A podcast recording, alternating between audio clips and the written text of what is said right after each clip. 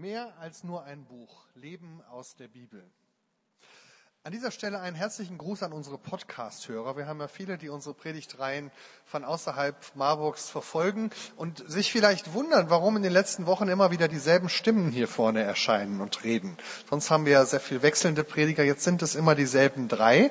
Das liegt daran, dass diese besondere Predigtreihe eingebettet ist in ein Programm, was wir gerade machen, was wir zusammen erarbeitet haben mit dem Haus, mit der Hauskreisarbeit von Connect, unserer jungen Erwachsenenarbeit. Und da gab es ein Vorbereitungsteam mit den Haus Hauskreisleuten von Connect und einem Predigerteam von drei Leuten, Rebecca, Tobias und ich, die wir auch zusammen die Themen erarbeitet haben, sodass die Sachen einigermaßen zueinander passen.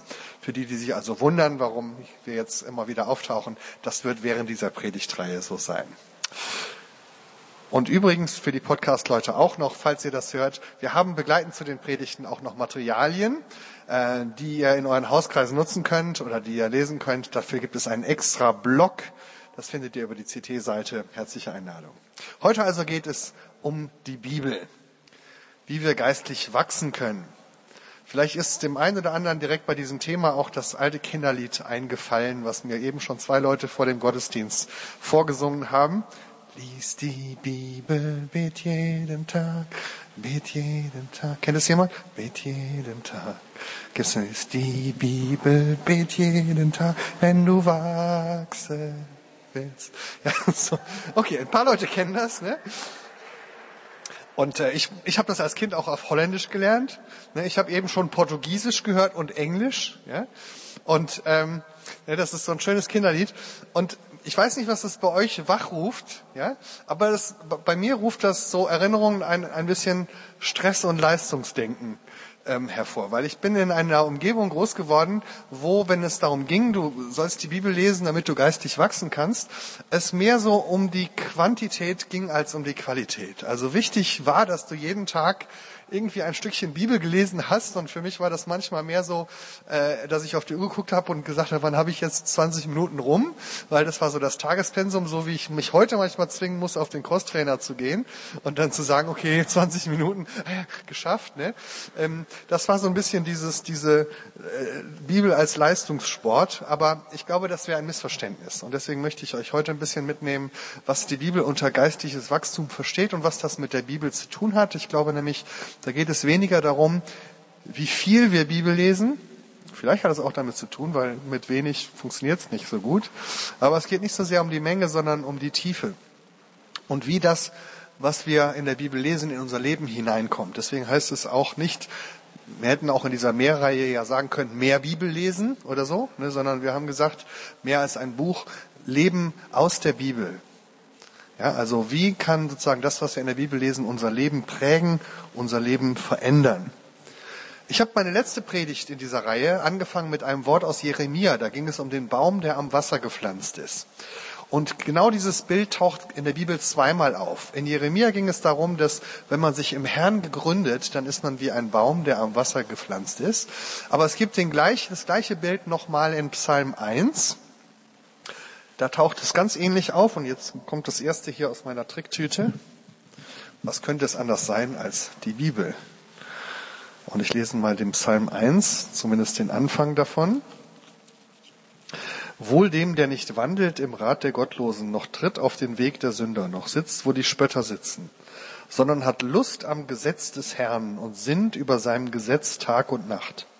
Der ist wie ein Baum gepflanzt an den Wasserbächen der seine Frucht bringt zu seiner Zeit und seine Blätter verwelken nicht und was er macht, das gerät wohl. Auch hier geht es um das Wachsen eines Baumes, aber dieses Mal ist es nicht das Gegründetsein im Herrn, sondern das Gegründetsein, das Lust haben am Gesetz des Herrn. Gesetz ist natürlich hier eine Übersetzung für Hebräisch Torah.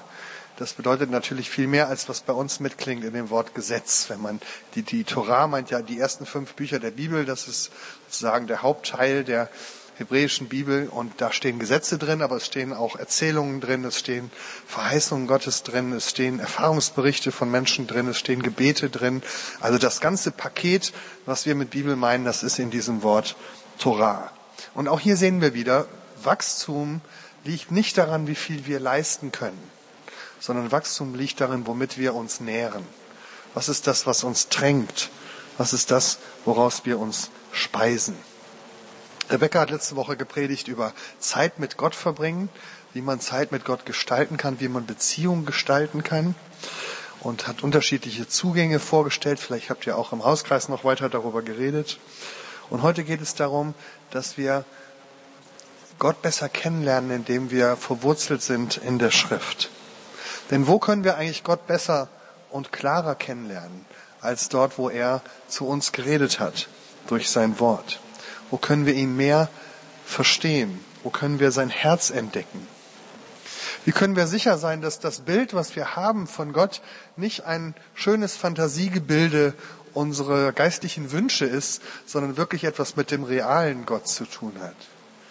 Wie können wir sicher gehen, dass wir nicht irgendwelchen überlieferten christlichen Dogmen und Vorstellungen, die wir vielleicht aus unserer Gemeinde gelernt haben, anhängen, sondern dass wir es wirklich mit dem lebendigen Gott zu tun haben? Da brauchen wir etwas, was von außen in unser Leben hineinspricht. Und das ist nach christlicher Überzeugung die Schrift, die Bibel, die die Geschichte von Gott erzählt. Und wie in jeder guten Beziehung ist es wichtig, dass ich mir in der Beziehung Zeit nehme, den anderen kennenzulernen dem anderen zuzuhören, zu fragen, wie bist du denn, was interessiert dich denn, ähm, was denkst du? Und äh, das funktioniert manchmal besser, manchmal schlechter. Wenn Steffi mich fragt, dann kommt immer die Antwort nichts. Das kennt ihr vielleicht auch. Aber glücklicherweise ist es bei Gott nicht so. Wir können fragen, was denkst du? Und wir finden ganz viele Antworten, wenn wir in die Schrift hineinschauen. Da können wir hinhören, da können wir Gottes Charakter kennenlernen, sein Wesen, seinen Willen, seine Pläne. Das alles finden wir in der Bibel. Oder wie es hier eben in diesem Psalm heißt, in der Torah Gottes, im Gesetz des Herrn. Sehr schön finde ich auch die Formulierung, er hat Lust am Gesetz des Herrn. Also jemand, der Lust hat am Gesetz des Herrn. Ich weiß nicht, ob das euer Wort ist, wenn ihr an die Bibel denkt. Aber ich würde mir wünschen, dass es so ist, dass wir nicht nur die Pflicht haben, Bibel zu lesen oder die Notwendigkeit sehen, sondern dass wir Lust entwickeln. Freude an Gottes Wort. Steffi und ich, wir haben ja ein paar Jahre lang in Israel gelebt, da haben wir das ganz real erlebt, wie so in einem jüdischen Umfeld, wie da mit Freude mit der Torah umgegangen wird. Da gibt es ja diese großen Torah-Rollen und im Gottesdienst werden die dann also fröhlich durch den Saal getragen, wenn vorgelesen wird, und werden sie erstmal nach vorne getragen und jeder, der kann, der fasst sie mal an und dann wird sie noch geküsst und dann kommt sie nach vorne und einmal im Jahr gibt es ein Fest der Freude über die Torah, da tanzen die Leute auf den Straßen mit Torah-Rollen in der Hand. Und das ist eine Freude über die Schrift, die wir ja nicht so kennen als preußische und hessische Protestanten. Ja? Aber für mich ist das so ein Bild für, für Lust an der Schrift des Herrn. Und, und wir sind eben dann oft kennen, doch groß geworden mit diesem Gegenbild, wo Bibel so was Säuerliches hat. So ein bisschen was, was Pflichtmäßiges. Äh, so wie die richtige Medizin dreimal am Tag nehmen oder oder jeden Tag 20 Minuten Geige üben oder ich weiß nicht, was das für euch so gibt ja immer so Dinge, die man machen musste als Kind. Ähm, ich glaube, dass es viele Wege gibt, Bibel kreativ zu entdecken, in die Bibel anders einzutauchen. Äh, die Becky wird nachher nach meiner Predigt nochmal einen kleinen Erfahrungsbericht machen, wie das aussehen kann und was ihr geholfen hat, äh, auf eine kreative Weise Bibel neu zu entdecken. Ein Umgang mit der Bibel, der nicht nur Pflicht ist, sondern Freude macht und ähm, Fantasie weckt. Und ich würde gerne auch bei dieser Predigt in euch diese Lust am Wort des Herrn wecken, indem ich euch drei Bilder vorstelle, die die Bibel malt von sich selbst, was die Bibel ist und die alle drei etwas von der Lebenskraft und der Schönheit zeigen, die in der Bibel steckt. Das erste Bild ist, das Wort des Herrn ist süß wie Honigseim. Ja? Ein schönes Bild aus Psalm 19, Vers 10. Die Rechte des Herrn sind Wahrheit, allesamt gerecht. Sie sind köstlicher als Gold und viel feines Gold. Sie sind süßer als Honig und Honigseim. Ja? Ich weiß nicht, wer von euch Honigseim mag.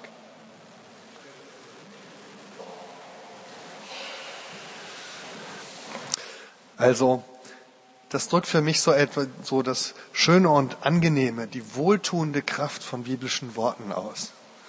Ich glaube, diese Erfahrung habt ihr alle schon mal gemacht, sei es durch euren Taufspruch, Konfirmationsvers oder Worte Gottes, die ihr selber beim Bibellesen für euch wichtig geworden sind, die ihr vielleicht hier im Gottesdienst gehört habt, die euch vorne beim Gebet jemand zugesprochen hat, so dass euch ein Wort aus der Bibel direkt in euer Leben hineinspricht und euch zeigt, dass Gott euch sieht dass er dir klar macht, dass Gott dich liebt oder dir ein wegweisendes Wort sagt, was dir weiterhilft. Das sind ja meistens kurze Sätze oder Passagen, die uns weiterhelfen im Leben. Ähm, oder auf, ja, vielleicht auf einer Spruchkarte, die dir jemand geschenkt hat oder die man an den Kühlschrank hängen kann. So Worte wie, ich habe dich je und je geliebt. Oder fürchte dich nicht, ich habe dich erlöst. Oder von allen Seiten umgibst du mich und du hältst stets deine Hand über mir. Nichts kann uns trennen von der Liebe Gottes. So sehr hat Gott die Welt geliebt, dass er seinen Sohn gab, damit alle, die an ihn glauben, nicht verloren gehen, sondern das ewige Leben haben. Ich glaube, solche Worte aus der Schrift können in unserem Leben ganz viel bewirken, ganz viel Gutes tun. Ähm, sie können eine positive Kraft entfalten und das tun sie auch, ohne dass wir wissen, genau wissen, wer sie eigentlich wann gesagt hat, wo sie in der Bibel stehen, in welchem Zusammenhang sie sind. Ich glaube, dass diese Worte so angelegt sind, dass sie in sich eine Kraft entfalten, dass Gott solche Worte benutzt, um in unserem Leben etwas zu bewegen und zu bewirken. Sie sind wie ein Zug frisches Wasser aus der Quelle des Lebens, das der Baum in sich aufnimmt. Und es ist, glaube ich, eine wichtige Art, die Worte der Bibel in unserem Leben wirken zu lassen. Und trotzdem müssen wir, glaube ich, aufpassen, dass das nicht die einzige Art bleibt, wie wir die Bibel verwenden. Süßer Honig ist ja eine gute Sache, aber wenn man jetzt eine Diät anfangen würde, die nur aus Honig besteht, dann würde das schnell auch ungesund und auf Dauer nicht ausreichend.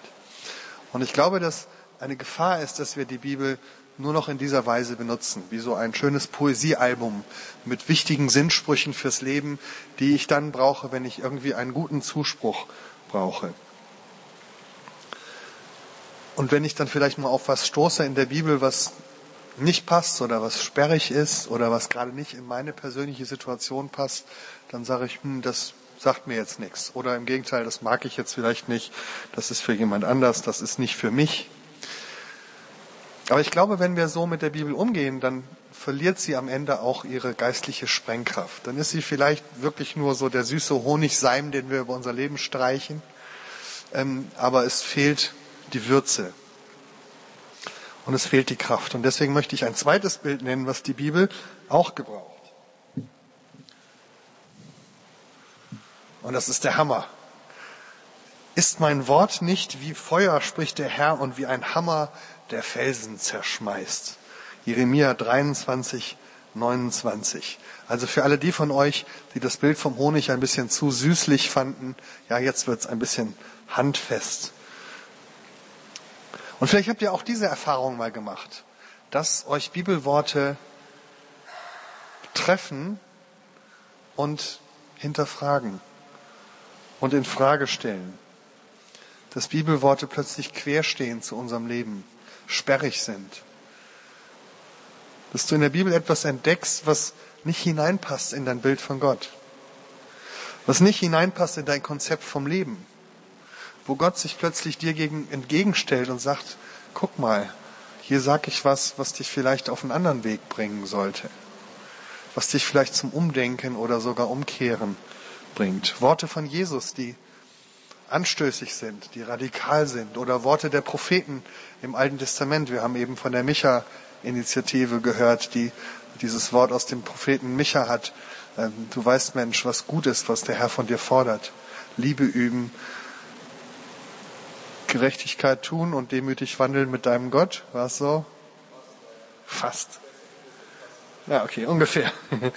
Also es gibt viele Worte in der Bibel, die uns herausfordern, die uns nicht einfach nur bestätigen oder uns, uns ermutigen, sondern ähm, an denen wir knabbern müssen, die uns in Frage stellen, auch in unserer geistlichen Selbstgenügsamkeit, die vielleicht auch beliebte christliche Überzeugungen in Frage stellen, die wir von Kind auf gelernt haben, die vielleicht die manche Lehre in Frage stellen, die in unserer Gemeinde überliefert wird. Und die Frage ist, was machst du, wenn du solchen Hammerworten begegnest in der Bibel? Sagst du dann, ach nee, gefällt mir nicht, ist nichts für mich, Oder stellst du sich vielleicht in Frage und sagst, naja, wer weiß, ob Jesus das wirklich so gesagt hat? Kann ich mir gar nicht vorstellen. Oder ist es umgekehrt so, dass du dich von der Bibel in Frage stellen lässt?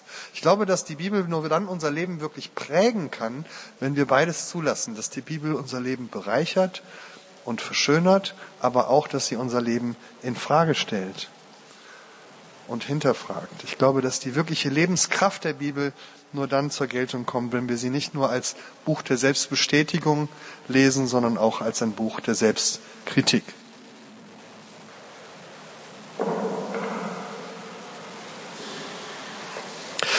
Denn nur wenn wir die Bibel so lesen, dann haben wir wirklich eine Kraft, die außerhalb unseres eigenen Lebens steht und die Kraft hat, unser Leben, unsere feste Meinung in Frage zu stellen. Manchmal ist ja unsere, unser Bild von Gott, unser Bild von uns selbst, unser Bild vom Leben so fest wie ein Felsen. Und da kann es hilfreich sein, wenn so ein Hammer kommt, der in der Lage ist, das mal aufzuknacken. Oder auch die Meinung der vielen Leute um uns herum, die eine bestimmte Vorstellung vom Leben und eine bestimmte Vorstellung von der Welt haben. Und wir erleben das ja in unserer Zeit immer öfter, dass in der Bibel Aussagen drinstehen, die so scheinbar überhaupt nicht in unsere Welt hineinpassen, die manchen diametral entgegenstehen, was die meisten Leute um uns herum glauben. Und dann ist die Frage, hilft es uns wirklich, wenn wir versuchen, solche Aussagen peinlich zu verstecken und zu sagen, lass uns darüber nicht lieber nicht reden? Oder müssen wir uns die Mühe machen, gerade diese unbequemen Aussagen der Bibel auch zu benennen und unbequeme Fragen auch zu stellen und uns selbst auch in Frage stellen zu lassen. Darf die Bibel dieser Hammer sein, der unsere Felsen zerschmettert? Ich glaube, dass beides wichtig ist, der süße Honig und auch der Hammer, der Kraft hat. Aber ich möchte noch ein drittes Bild nennen, was mir auch wichtig ist und was in der Bibel vorkommt. Und das ist das Bild von der Landkarte. Das war die erstbeste, die ich gefunden habe. Zu Hause über das römische Britannien. Fragt mich nicht, warum wir die im Schrank haben. Aber ja, das Bild von der Landkarte. Und vielleicht fragst du dich jetzt, wo kommt denn eine Landkarte in der Bibel vor? Damals gab es noch gar keine Landkarten. Ähm, das stimmt, so fast. Aber das eigentliche Wort ist auch anders, nämlich auf Griechisch das Wort Mysterion. Ich lege das mal weg, sonst kann ich nicht mehr weiterreden.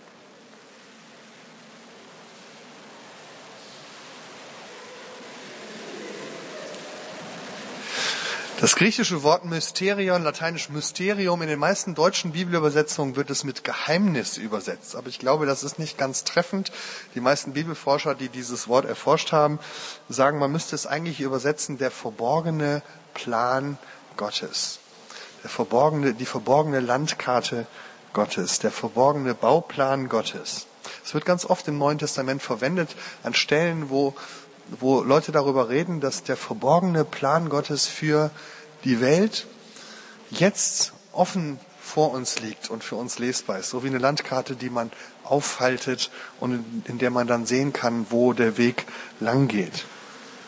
Und in dem Neuen Testament wird es immer benutzt, da wo es um die Geschichte Gottes mit der Menschheit geht. So wie eine Landkarte, die den Weg vom Anfang bis zum Ziel zeigt und auf der es dann verschiedene Stationen gibt unterwegs, verschiedene Umwege, verschiedene Pausen, ähm, verschiedene Abschnitte. So ist es gemeint in der Bibel, wenn man sozusagen die verschiedenen Stationen des Weges Gottes mit seiner Welt, mit, seiner, mit seinen Menschen verfolgt. Die Landkarte, die lange Zeit verborgen war, aber jetzt aufgefaltet ist und auf der wir den Weg Gottes entdecken können. Es gibt so eine Landkarte und die dient dazu, dass wir uns orientieren können, dass wir wissen, wo wir sind und wo der Weg weitergeht und auch wo wir herkommen. Und jetzt macht so eine Landkarte natürlich nur Sinn, wenn wir sie im Zusammenhang lesen. Wenn du so ein kleines Stück aus einer Landkarte fotografierst, manchmal gibt es so Puzzle und so Rätsel, ja, da gibt es einen Mini-Ausschnitt und wenn da keine Namen draufstehen, kannst du ewig suchen, du wirst nichts damit anfangen können sondern du brauchst den Gesamtüberblick. Du musst wissen, wie das Land aussieht, damit du den Weg von A nach B finden kannst. Und ich glaube, dass das auch wichtig ist für unseren Umgang mit der Bibel. Ich habe eben die beiden anderen Weisen besprochen, wie die Bibel in unser Leben hineinreden kann. Das kann sozusagen durch die ermutigenden Worte des Honigseims sein. Das kann auch durch die harten Worte des Hammers sein. Aber in beiden Fällen geht es ja um einzelne Worte aus der Bibel, vielleicht kurze Texte, kurze Passagen, die in unser Leben hineinsprechen. Ich glaube, es ist wichtig, dass wir so die Bibel hören. Aber ich glaube, dass es eben auch wichtig ist, dass wir die Landkarte als Ganzes verstehen. Dass wir sehen, die Bibel ist eben nicht nur eine Sammlung von schönen Sprüchen, von wichtigen Worten, die man auch durch einen, durch einen Mixer drehen könnte und dann äh, anders zusammenstellen könnte, sondern sie hat einen Aufbau, sie hat eine Linie, sie ist eine, eine Geschichte, die vom Anfang bis zum Ende geht. Sie ist sowas wie die Liebesgeschichte Gottes mit der Welt. Und wenn wir Bibel lesen, müssen wir auch verstehen, wo die einzelnen Dinge in dieser Landkarte hingehören. Ich glaube, dass das in unserer Zeit schwieriger wird zu verstehen, weil wir kaum noch mit Landkarten arbeiten. Wir arbeiten heute mit dem Navi und das Navi gibt uns nie die ganze Karte. Das Navi gibt uns immer nur die nächste Abbiegung. Ja, also du weißt jetzt mit der nächsten Abzweigung links, aber du hast keine Ahnung, wo du bist. Du weißt nicht, ob rechts ein See ist und links ein Wald, ja, sondern du weißt beim nächsten Kreisel bitte geradeaus. Ja. Und ich glaube, dass manchmal unser Umgang mit der Bibel vielleicht so ähnlich funktioniert, dass wir uns gerne das nächste Wort für den nächsten Schritt aus der Bibel wünschen, aber wir gar nicht mehr wissen, wo wir eigentlich sind auf der Landkarte, wie das alles da hineingehört. Hier vorne bricht gerade alles zusammen. Wir sind darauf trainiert, die Bibel auch durch, durch die ganze stille Zeitkultur sind wir darauf trainiert, die Bibel immer in kurzen lesbaren Abschnitten zu lesen. Immer nur so zehn Sätze. Und das ist genug für den Tag. Und ich glaube, dass das auch wichtig ist. Aber es führt natürlich dazu, dass wir das, den Blick für das Ganze verlieren. Das wäre so, wie wenn du den Herr der Ringe nimmst und schlägst in Band 2 Seite 123 auf und sagst, jetzt lese ich da mal fünf Sätze. Mal gucken, was ich daraus mitnehmen kann. Wenn du Glück hast und es ist ein wichtiges Gespräch, eine wichtige Rede von Gimli oder so, dann kannst du da auch was draus nehmen.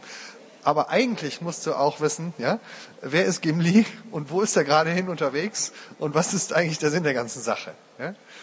Äh, für die, die keine Bücher lesen, du kannst auch den Film nehmen und dir nur die 53. Minute des Filmes anschauen. Das wäre auch schwierig. Also ihr versteht vielleicht, was ich sagen will. Was ich sagen möchte, ich möchte euch ermutigen, ja, beim Bibellesen auch mal anders vorzugehen und zu sagen, ich möchte mal versuchen, die Gesamtstory der Bibel zu verstehen. Und wenn ich einen Bibeltext lese, sei es über Abraham oder über Jesaja oder über Paulus, dann möchte ich nicht nur gucken, was steckt in diesem Text jetzt gerade an Ermutigendem für mich drin, sondern wie gehört das in die große Story Gottes? Und was ist mein Platz in dieser Geschichte? Diese Woche gibt es auch wieder eine Wochenchallenge. Und ich habe mir gedacht, ich möchte euch diese Woche mal ermutigen, in dieser Weise an die Bibel ranzugehen, diesen großen Überblick zu entdecken. Nachher in der Gebetszeit würde ich euch einladen, von Punkt 1 und 2 der Predigt her zu denken. Ich möchte euch einladen, in der Gebetszeit mal auf Gott zu hören und zu fragen, Gott, hast du heute in diesem Gottesdienst für mich ein Honigwort oder ein Hammerwort. Ja? Also ein Satz aus der Bibel, ein Wort aus der Bibel, was in unser Leben hineinspricht, wohltuend oder vielleicht auch in Frage stellend. Und ich möchte euch ermutigen, das hier im Gottesdienst beizutragen, also vielleicht mitzuteilen vom Platz aus oder am Mikrofon, solche Worte der Bibel weiterzusagen. Aber in der Wochenchallenge möchte ich euch einladen zu Punkt 3, nämlich das große Bild zu sehen. Es gibt zwei Aufgaben. Die Wochenchallenge wird sein, lies mal von heute bis nächste Woche in sieben Tagen das komplette Markus-Evangelium. Von vorne bis hinten. Die Freunde von SMD haben es uns diese Woche vorgemacht, das ganze Markus-Evangelium an einem Abend. Das funktioniert. Ja? Also muss es auch in einer Woche passieren. Äh, möglich sein. Ja? Also wenn ihr euch jeden Tag zwei Kapitel vornehmt und am Wochenende drei, dann seid ihr in einer Woche durch. Und dann kriegt ihr mal so einmal das Gesamtbild vom Leben Jesu. Und ich glaube, das wird anders sein, als wenn man nur immer einen Abschnitt liest. Und immer wenn du zwei Kapitel gelesen hast, dann machst du eine Momentpause und schreibst dir einen Satz raus, der bei dir besonders hängen geblieben ist. Einen Satz aus diesen zwei Kapiteln. Dann hast du am Ende der Woche sieben wichtige Sätze, die durch das Leben Jesu durchgehen. Das ist die Wochenchallenge. Für den, für den Hauskreis haben wir auch noch so eine ähnliche Challenge. Also da haben wir einen Vorschlag, was wir den Hauskreisabend verbringen könnt, aber dafür müsst ihr in den Blog gehen. Äh, da geht noch mehr.blogspot.com, glaube ich. Genau. WordPress, genau. Da geht noch mehr.wordpress.com. Okay, also, ich komme zum Schluss. Die Bibel ist eine Kraft, aus der wir leben können. Es geht, wie gesagt, nicht darum, wie viel wir Bibel lesen. Ich glaube schon, es hat natürlich was, wenn wir wenig Bibel lesen, werden wir wenig von dieser Kraft in unserem Leben entdecken. Wenn wir viel Bibel lesen, wird die Bibel mehr Kraft in unserem Leben entfalten und entwickeln. Aber es geht nicht darum, dass du ein bestimmtes Zeitpensum abarbeitest, sondern dass du daran arbeitest, dass das, was du liest, wirklich in dein Leben hineinkommt. Dass es dein Leben verändert. Entweder indem es wie der Honig ist, der dein Leben schön und reich macht, oder auch manchmal wie der Hammer, der falsche Sicherheiten zerstört und zerschlägt, aber vor allen Dingen auch wie die Landkarte, die dir hilft, den Weg zu finden, Orientierung zu finden. Ich glaube, wenn wir unser Leben wirklich gründen in der Bibel, dann wird sie diese Sprengkraft entfalten. Es gibt eine wunderschöne Geschichte in der Bibel über die Bibel. Manchmal erzählt die Bibel ja auch über sich selbst. In 2. Könige 22, da ist die Rede von König Josia, einer der wichtigsten Könige in Israel. Und deswegen auch spannend, weil er ganz jung schon viel Verantwortung bekam. Er wurde mit fünf Jahren König da hat er wahrscheinlich ein paar Helfer an seiner Seite gehabt. Aber als er sozusagen mit Studium fertig war, ne, so etwa 25 Jahre alt war, da hat er gesagt, es war eine, es war eine schwierige Zeit für Israel. Die Leute waren in der geistlichen Krise. Die Dinge liefen nicht gut. Das Wort des Herrn war nicht sehr gut bekannt. Man hat ähm, nicht mehr viel Bibel gelesen, offen, offenbar in dieser Zeit. Und Josia in jungen Jahren hat gesagt, ähm, wir werden jetzt mal Folgendes machen, wir werden den Tempel renovieren, Bauarbeiten machen. Manchmal ist es ja so, wenn man die geistliche Grundlage verliert, so die Bibel und das Wort Gottes, dann wendet man sich Äußerlichkeiten zu. Dann macht man ein bisschen Bau, Bauerhaltung. Ja? Und Josia ähm, hatte in dem Moment noch keine anderen Ideen, hat gesagt, wir werden einfach den Tempel ein bisschen renovieren, das ist schön. Und dann schickt er seine Bauarbeiter dahin und dann bauen die und buddeln dann so die Wände auf und plötzlich finden sie in diesem Tempel ein altes Buch. Und sie fangen an, das zu lesen und sie entdecken, das ist die Torah, das Gesetzbuch des Herrn. Und es war offensichtlich schon so unbekannt, dass die Leute völlig verwundert waren, dass sie es da gefunden haben und plötzlich wiederentdeckt haben. Und dann wird dieses Buch zum König gebracht und dann sagen sie, wir haben den Tempel renoviert und wir haben in dem Tempel dieses Buch gefunden. Und dann heißt es hier, und Schafan, das ist der Mensch, der es gefunden hat, las es vor dem König vor. Als aber der König die Worte des Gesetzbuches hörte, zerriss er seine Kleider. Und dann wird weiter beschrieben, wie ihm plötzlich klar wurde, wie das Buch Gottes bei ihnen völlig in Vergessenheit geraten ist. Und sie sich auf so viele andere Sachen konzentriert haben. Und dann sagt der König, wir müssen das ändern, wir müssen dieses Buch wieder in den Mittelpunkt stellen.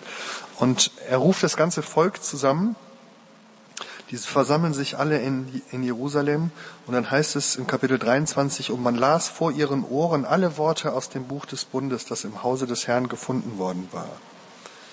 Und der König trat an die Säule, der König trat an die Säule und schloss einen Bund vor dem Herrn, dass sie dem Herrn nachwandeln sollten und seine Gebote, Ordnungen und Rechte halten von ganzem Herzen und von ganzer Seele um zu erfüllen die Worte dieses Bundes, die geschrieben stehen in diesem Bund, in diesem Buch. Und alles Volk trat hinein in diesen Bund. Ich finde das ein ganz tolles Bild. Wie manchmal in Zeiten, wenn das Wort Gottes, die Schrift, die Bibel in Vergessenheit gerät, es manchmal nur wenige Leute braucht, die den Mut haben, es wieder zu entdecken, es rauszuholen, den Staub abzuklopfen, es aufzuschlagen und es zu lesen. Und dann hier, das hat eine Erneuerungsbewegung in Israel ähm, ausgelöst, dass sie dieses Buch vorgelesen haben und dann die Leute gesagt haben, ja, wir wollen uns wieder hineinstellen in diesen Bund. Und das ist eine der größten Erweckungsbewegungen in der Geschichte Israels aus diesem Buchfund entsprungen. Und ich wünsche mir das Gleiche für unsere Zeit, dass wir die Bibel wieder neu entdecken, dass wir Lust bekommen am Gesetz des Herrn, dass wir die Bibel hineinsprechen lassen in unser Leben und wirklich damit arbeiten. Wann immer wir im Leben an Fragen kommen, dann ähm, Entscheidungen treffen, wenn immer wir uns eine Meinung bilden wollen, wenn immer wir nach Richtung suchen, ähm, dass wir dann hineingucken in dieses Buch und sagen, ja, wir wollen in diesen Bund hineintreten. Das ist unsere, meine Einladung heute Abend.